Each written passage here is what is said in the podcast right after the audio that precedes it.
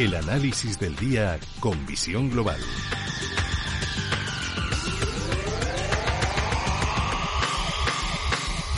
Y saludamos a Mark Rives, que es cofundador de Blackberg. Mark, muy buenas noches.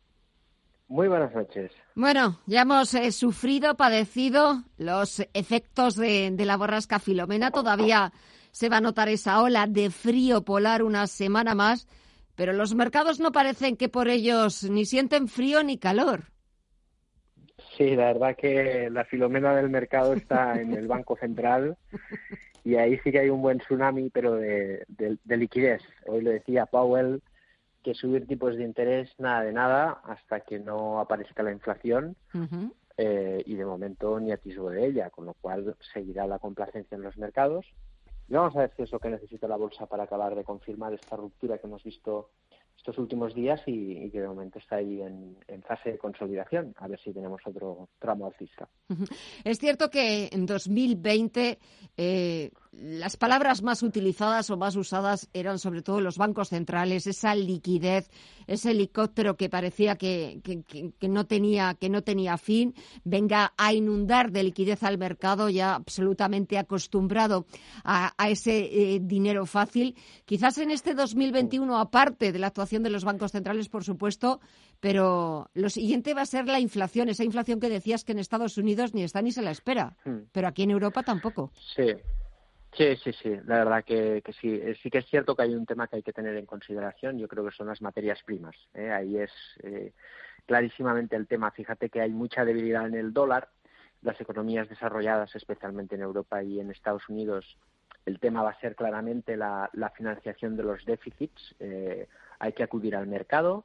no puede pasar como en 2012, cuando teníamos que financiar los déficits, especialmente en los PICs en Europa Em, todos recordaremos la gran crisis en España y ahí el Banco Central va a tener que apuntalar eso, ¿no? Interviniendo el mercado para que no suba, no suba el coste de financiación em, y sobre todo para financiar esos déficits.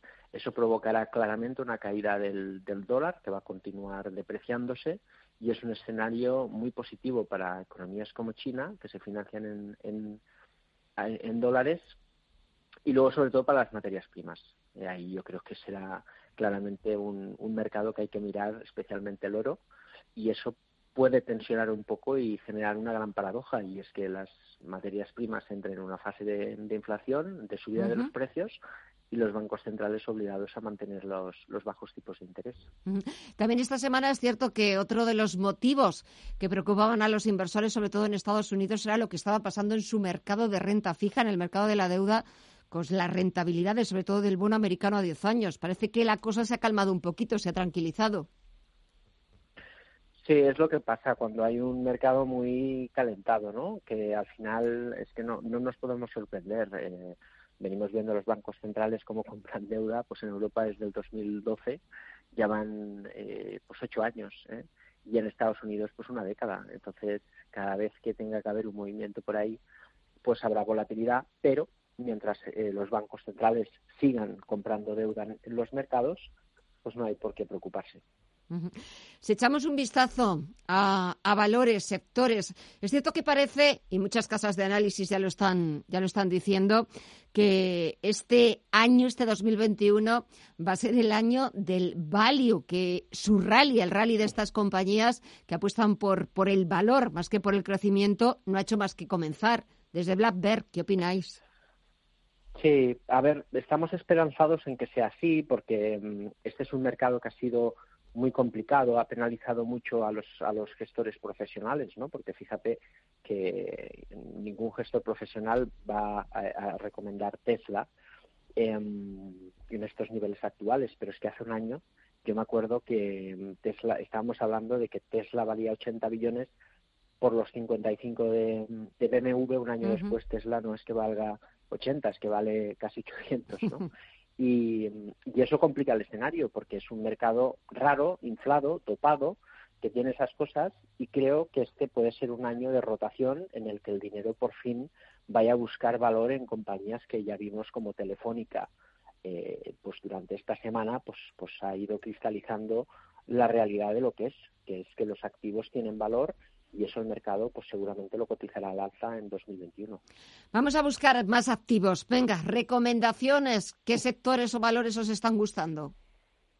Pues ahí un poco a colación de lo que decíamos, Telefónica, fíjate, vende las, los sites de Telxius 7.700 millones, mm. cuando Telefónica vale en bolsa pues 17, 18.000 eh, de capitalización no tiene ningún sentido y la operación yo creo que es buenísima por parte de Payete que por cierto lo está haciendo muy bien y que y que este tipo de operaciones pues van a dar valor porque dan visibilidad de lo que vale la compañía realmente y desde luego mm, no tiene ningún sentido como se ha visto en esta gran operación de esta semana con lo cual estamos a tiempo de, comprar Telefónica.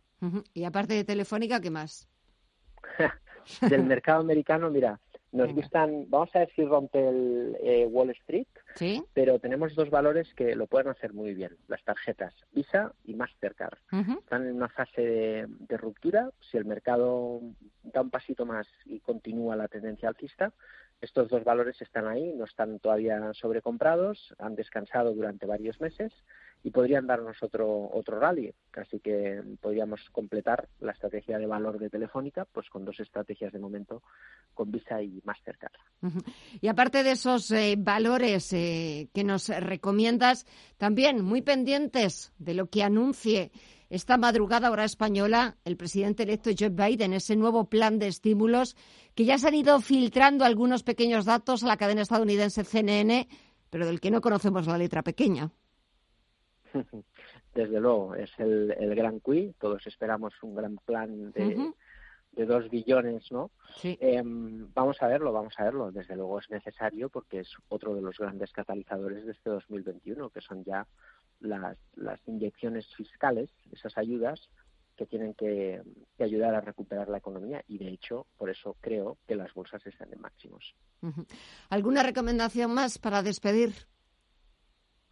Sí, mira, esta semana hemos, hemos estado comentando con, con, nuestros inversores la posibilidad, los que invierten en fondos, de, de, buscar una posición en, en, China. Hemos cambiado biotecnología porque, bueno, pues todo el boom que hemos visto de las vacunas y tal parece que ya se recogen los precios y estamos buscando valor en, en, China, ¿eh? por lo que te decía antes de, de, la financiación de los déficits por parte de, los, de los bancos centrales, que tendrán que apuntalar eso, y, esa penalización del dólar le vendrá muy bien a las materias primas, y especialmente en China, que se ha recuperado muy bien y ha gestionado extremadamente bien la, la pandemia, como bien podemos comprobar. Así mm. que creo que China puede liderar también las subidas este año y, ¿por qué no?, tener una pequeña posición ahí nos podría venir bien. Pues eh, tomamos, tomamos nota a ver cómo se va desarrollando toda la, toda la actualidad y aquí se lo iremos contando y siempre con la ayuda de los mejores. Mar Rives, cofundador de Black Bear. Muchísimas gracias, como siempre, cuídate mucho y hasta la próxima. Un fuerte abrazo. Igualmente.